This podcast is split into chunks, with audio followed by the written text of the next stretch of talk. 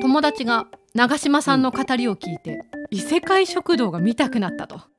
うん秋アニメの回でその異世界食堂の話2が始まるねっていうのを長嶋さんが教えてくれたんですけれどもその話を聞いて、異世界の人たちが私たちがよく食べてるものを食べてリアクションを取るどういうこと？って言ってすごい興味を持ってくれたらしくて。でもすごくあれだからいやとても分かりやすいというか説明しやすい番組だと思うんだけれども。本当になんて引きの強い なんてキャッチーな。僕ね昔からまずあの基本的にあの料理漫画ってすごい好きなんですよ。うん多分記憶するところで言うと、はい。一番初めあなた知ってますか？料理人味平って知ってますか？料理人味平って誰ですか？そう。えご存知ないのですか？いやいやそれいや。それがね多分その料理番組の、はい。多分走りだと思うのよ。へえ。うん、あごめん。包丁人味平だった。ああそうですか。よかった。ビッグ・ジョーっていう人のあの漫画なんだけれども。へえ。でその後、ん。社会現象にもなったあの「おいしんぼ」はいはいはいはいはい。うん。でまあどうだろう。最近だと例えばあの「直撃の相馬」であったりとそうかですね。あとはドラマ化にもまあドラマは全く違うものなんだけれども「あの孤独のグルメ」であったりとか、はいはいはいはい、でねあの大きく分けて、うん、このグルメ漫画って3通りぐらいあるのよ。ほう聞きましょあのね全くそのなんていうのかなありえない料理を作る、う、うん、あのファンタジー料理。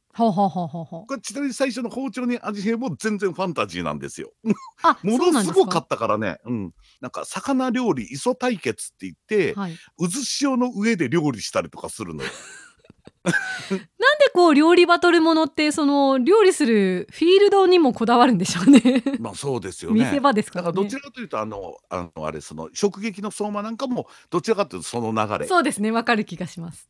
料理のちょっとしたこうあの小ネタっていうのはものすごく小さな感じなんだけれども、うんうんうんでもう一つが、はい。料理自体は変哲もないんだけれども、うん。人間ドラマ的なものにこうちょっとあのこうあのこう軸を置いてみたいな。クッキングパパとかこの辺ですか、そうそうそうどちらかというとああまあ、あれなんかはどちらちょっとあのレシピ的な感じも強いんだけれども。大好きです。でもう一つがお店紹介的な。はあそうですね。孤独のグルメね。そういうことそういうこと。あれ系のものっていうのは実は結構すごく多かったりとかするからね。うんまあ、あとはありゅうでなんていうのかな。えっ、とねラーメンの経営するためのうん。なんかこうノウハウというか。でとはあ。いうような漫画もあったりとかするし、うん。まあご飯ものっていうよりビジネスものですねどちらかというと。そういうことそういうこと。あとはザ・シェフっていうなんかあの料理界のブラックジャックみたいな話もあるし。ありましたね。東山さんか誰かドラマでやってませんでしたっけ？ああったあったと思う。うんだからそういう意味ではねあの料理漫画っていうのはすごくなんか昔から歴史があって広いし、うんものすごくたくさんあるのよ。多岐にわたってますね、うん、そうなのよ。でその中で一番俺異世界食堂っていうのがはい料理が普通なのよ。いや私もわかる気がする 一番普通なのよ。もう普通に出てくるのが私たちが普段なんならお家でも食べられるような洋食屋さんでも美味しくいただけるようなそうなのよ。ご飯ばっかりですよね。スイーツもね。でそれがこうあの異世界の人がはい。食べるとどうなのかなっていうようなのがじゃあ今から我々こう普通のカレーとかオムライスとかって、なかなか批評しないじゃないですか。そうですね。この卵が半熟でこのなんか赤色のご飯のみたいなっていうのはしないところをあの人たちはもう一度ゼロからやってくれるからすごく楽しいのよ。だって我々はもうしょうがない。生まれたもう物心ついた頃からあのもうカレー知ってるわけじゃないですか。ええ。だからそれがカレーだと思って食べるんだけれども、うん。カレーを知らない人としてカレーはあこういう風に感じるんだなっていうのがすごく新鮮なんですよ。本当。だってもうエビフライが出てきた時にうん、エビフライを見てもしくはそのメニューでエビああなるほど。俺の故郷の港町にもシュリンプみたいなちょっと違う名前であれがあったけどああいうものかなって想像して注文したりして実際出てきたもの食べながらなんだこのサクサクの衣はみたいな。そういうこと そういうこ一から全と部ねでエビも自分の地元で取れるものより大きくてプリプリだみたいな。やっぱりエビってプリプリって言われるんだなみたいな感じでうん楽しめるというか。そうそうなのよ。なんかでもなんかこの異世界なのにそのあるものはうん。似たようなものがあるんだなっていうのが、そうね。すごく面白いなとは思うし、うん。ねいやだからなんでこのお店がじゃあ異世界にあるのかとかそういうことももうさらっとしか紹介されてなくてもうメインは異世界人たちの食レポというか 食に驚く様がもう8割ぐらいですよね多分。そうなのよ。だからすごくなんていうのかなこう安心して見られるっていうのが、うん、楽しいわ。なんだかんだとこう毎週ほっとしながらこう見てるんだけれども、私も長嶋さんが秋アニメの時に教えてくださってで、うん。その後かな？アニソン会の時に、一期のエンディング安井清乃さんの「え小さな一つ」とうんはいはいねの話をしてくださいましたけれども、うん。であれを経て曲は知ってる状態でその異世界食堂を一から見直したんです配信で、うんうん、まあ一気に見ましてねなんかその僕のその言ったあのふわふわ感というのがあれも見ないとなかなかわからないじゃないですか。そう。うん。よかったな異世界食堂は本当に。孤独のグルメとかもそうなんだけれども、はい。重たい作品やっぱこれは真剣に見るぞみたいなないんははいはいはい。かこう。じゃあ例えばそのあの窓マギとかあのそのねああいうのなんかはその気力が充実した時にさあ見るぞと思ってやっぱ見なきゃいけないわけじゃないですかこっ。ちのカロリーがある程度必要になりますよねそういうことそういうこと。でそうじゃないのっていうのって、うんやっぱすごく必要なんですよ。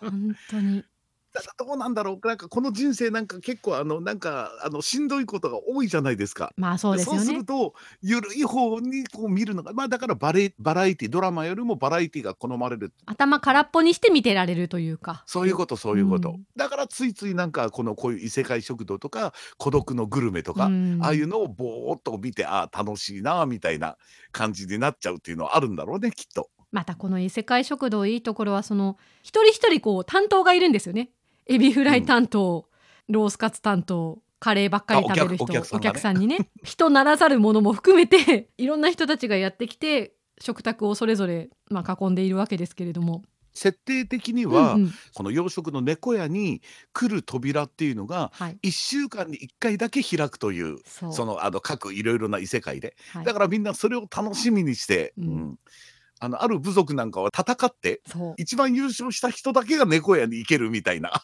猫屋でご飯を食べられる兼争奪格闘技大会が毎週開かれるぐらいのね。そういうことそういうこと。うん。っていうのがあるからなんかみんなそのもちろんそこでいろんなものを食べるというよりも俺はあれを食べにここに来るんだっていう感じが、それもくっきりはっきり説明されないじゃないですか。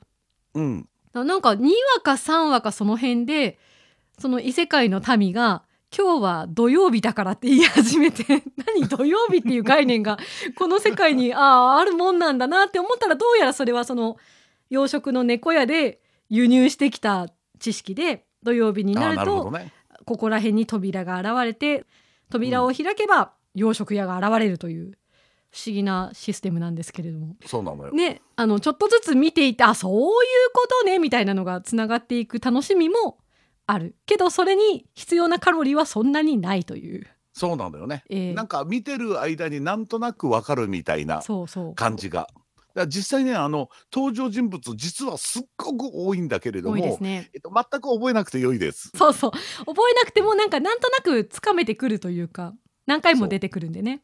一応その店主あの諏訪部純一の はい。店主と、キャストね。あとはそのウェイトレスのあのアレッタと、はい。えっと、黒の3人だけ覚えておけば大丈夫です。主要メンバーはそこででそこの3人がやってる店に入れ替わり立ち替わり人が来る、そういうことそういうこと。ええええ。でそれが結構あの毎週いる人もいれば、まあもちろんあのあの1話完結なので、はい。毎回まあ新しい人がこうやってくるみたいな、うん。ありますね。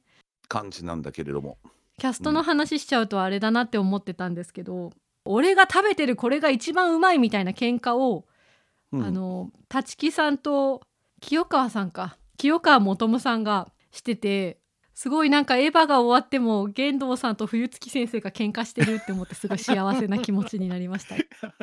なんかそういう組み合わせ見るとなんかついついなんかポップテピピックを思い出しちゃうよね、あそうそうそんな感じだった。全然関係ないですけど。う うんん。ごめん全然話違うけれども何ですか。今のポップテピピックめっちゃ面白いね。あそうですか。あれ再放送って書いてあるけど実は違うんですっけ？なん基本的には再放送なんやけれども、いやね何がすごいってうん。あの声優再シャッフルしてるのよ。あそういうことか。だ全部撮り直ししとるっていう。再録だ。すごいことですね。でしかも前と組み合わせは同じで別の回を当ててるのよ。えそんな贅沢なことあります？そうみんな売れっ子さんよ？本当あのレジェンドからレジェンドまでみんな売れっ子さんですよ。みんな暇なのかなっていうぐらいなんか。でそれでなんか大笑いしてる俺もどうなのかなって思いながら。そうなんだ。ちょっとシャッフルしてて新録っぽいぞみたいな話は聞いてたんですけど、まだ見てないんですよ。うん、ぜひともあ、そう。面白いので見てくださいわ。かりました。疲れた時に見よあこういうなんか疲れた時にこう見れるアニメっていうのはすごく良いよねなう。そうですんとなく。ね。こう異世界食堂はだって一つのエピソード実は15分で終わりますもんね。2本立てみたいなイメージですからね。でそれでいてなんかその前も話したように、はいやっぱりねあの曲がすごく良いからね、うん。BGM も含めてね。なんかこうふわふわしてというか見た後の感じがすごくなんかこう気持ちよいなと。心地が良い。あとね全然なんかこれはまあ関係ないというかまああの一期のまあオープニングはいはい。あの One in a Billion そして、うんうんえっと、エンディング小さな一粒で、うんうん2期のオープニング、うんえっと、同じ気持ちエンディングが、えっと、冷めない魔法というやつなんですけれども、はい。全部全部マクロス系の人なんですよ。あ、そうなんですね。うん、だって1のオープニングはあのメインってあのマクロスフロンティアのあのシェリルのあ歌の、人そうかメインさんはし、うんそうかシェリルさんか。そうで安野清野はあのあの要はあの要、えっと、デルタの要だしほうほう。今の2期のエンディングのあの遠山直はあのあのデルタのやっぱりレイナだし、うんうん。はあ、みんなマクロスだって思って長嶋さんのマクロス脳も喜んでいるということですね。あでもね最近すごくなんだろうマクロスのキャラとそれぞれの声優さんとかっていうのが全然こう別個にあの見えるようになってきておこれは末期ですかね 別個って別個ってどういうことですか？キャラクターとうん声優さんっていうのがうんうん。全く別人に感じるようになってきた。それはもうちょっと声優にはまる第一歩と言っていいかわからないですけど、最初はほらキャラと声って、うんやっぱり切っても切り離せない感じで他の作品で見ててもあの人はこれだみたいな感じで私もちっちゃい頃ようやってましたけどうん言ってしまうけど、いろいろ見てくるとああここにもいらっしゃるんだなっていうその声優さん単体で楽しめるようになってくるというか。それもなんかあのそのやっぱマクロス系の番組見てた時に言ってたんだけれどもそのそのワルキューレっていうチームでそのあの CD がこの間出たんだけど、はいはいそのレコーディングしてる時にディレクターから「それはあのキャラクターじゃなくて君の歌声だからもっとキャラクターでやってよ」って言われました、うんうんみたいななるほどそういうやっぱみんなプロだなって思いながらーすごいことですよね。それが逆にその歌の中で、うん、そのキャラの声にしかこう聞こえなくなった時にこうんポロポロって泣き出したりとかするんですよ。あー進んでますね長嶋さん 順調に。そうですか？いや全然別に僕的には普通な感じいですけれども。やいいことだと思いますよ。でちなみにあのこの異世界食堂もともとはあのナロー小説なんですね。僕も原作は読んでないけれども、それが漫画になって、うんうんでアニメになってという話らしいですよ。原作も見てみようかなとうん。思ってはいるところなんですけれども。一個だけあのこの漫画にものすごく不満があるんですすか？店主がね若干節操なさすぎだなと思って。どういうことですか？いやいや洋食のコックさんじゃないですか。はい、なのになんかあのインドのカレーも作るし、うんうん。中華も作るし、うんうんいやそれは洋食じゃないだろう。みたいな。俺まだ長嶋さんね。何言ってるんですか？これ何話かで店主のおじいちゃんが言ってたじゃないですか。先代ですか？先代か。そうそうそう、うん。あの店主が聞くんですよ。なんでうちは洋食屋なのに生姜焼きを出すんだと、あれ生姜焼きじゃなかったかな？まあなんか出すんですよ。でなんでこれは洋食じゃないじゃないかって言うんですけどいいかと、うん。日本に舶来からやってきたものは全部洋食であるのだと。それが中華料理であろうがよそからやってきたものは全て洋食でありお客さんがうまいうまいと喜んで食べてくれるのならそれでいいから俺は出すっていうのを割と序盤で言ってましたよ。ああそう、はいなるほどね。ななるほどねって思うでしょすごいちゃんと下敷き作ってると思って まあ何でも作れるようにこうあれしてるというここととなんでしょうねでしょうね。きっと。いやうんほんと何でも作ってくれますもんね。えらいこっちゃ。俺的にはなんかもう洋食だったら洋食でいいなぐらいの感じなんだけれども。いやもうカレーにあんなバリエーションが今も2期の中でねどんどん増えてますけどそうなのよ。えー、グリーンカレーまで作るの？って。ちょっと思いましたけど まあそれはまあ研究熱心というのももちろんあるにはあるんだろうけえれども、えええやっぱり異世界の人がために来るっていうなんかまあもちろん自覚もやっぱあるんだろうね。だからその異世界の玉ねぎ使ったりとか研究してたりというのもありますあもんね。本当だウィキペディアに書いてあるこの店主店を継ぐ前は、うん高校時代に中華料理屋で修行してたところもあるから 中華で中華料理も作れるらしいよ。じゃあそれも多分どっかで言ってますねきっとね私たちが逃してるだけで。っ まあほらひょっとしたら原作の小説には出てるけどっていう、まあその可能性もありますね。アニメはやっぱりあのほら食材を異世界の人が食べてもらうみたいなのが中心になってるから、ええうん。ええ。背景的なものというのはだいぶなんかあの抜けてるのかもしれないよねなんか。私に見てみたくなったって言ってくれた友人も話してたことなんですけどなんでうん。店主がこんなどこでもドア方式で異世界とつながったんだっけ？みたいなところも進んでいかないと出てこないしだからそうですか？先代からみたいな感じになるんですけど。まあ俺あんまそういうのも気にしないからななんか。だってなんかなんかそれこそなんか人類が宇宙に旅立った時代あ旅立ったんだな。いや みたいそうだそれはあるんだけどなんでこのどこでもドアがこうまあつながる原理はそれでいいんですけどうん。その店主があの異世界の人に店主がびっくりしていないというかそこもちゃんと描かれてはいるのでね実は。うん。いやでも本当そういうのも含めてこう、ファンタジーなのに地に足がついてる感じがあれは店主のおかげだと思うんですよ。こんなに地に足ついて見られるのは。ね。ね。うん、天使のおかげ。料理のおかげ。うんそうねどんなになんかファンタジーがどうのこうのって言われてもなんかあのオムライスって言われたら我々ついてやっぱほっとほっとしてしまうからねなんとなくあのドレス型じゃなくてくるくる巻く方でね卵硬い方ですね。そういやー素晴らしいお腹が空いてきますね。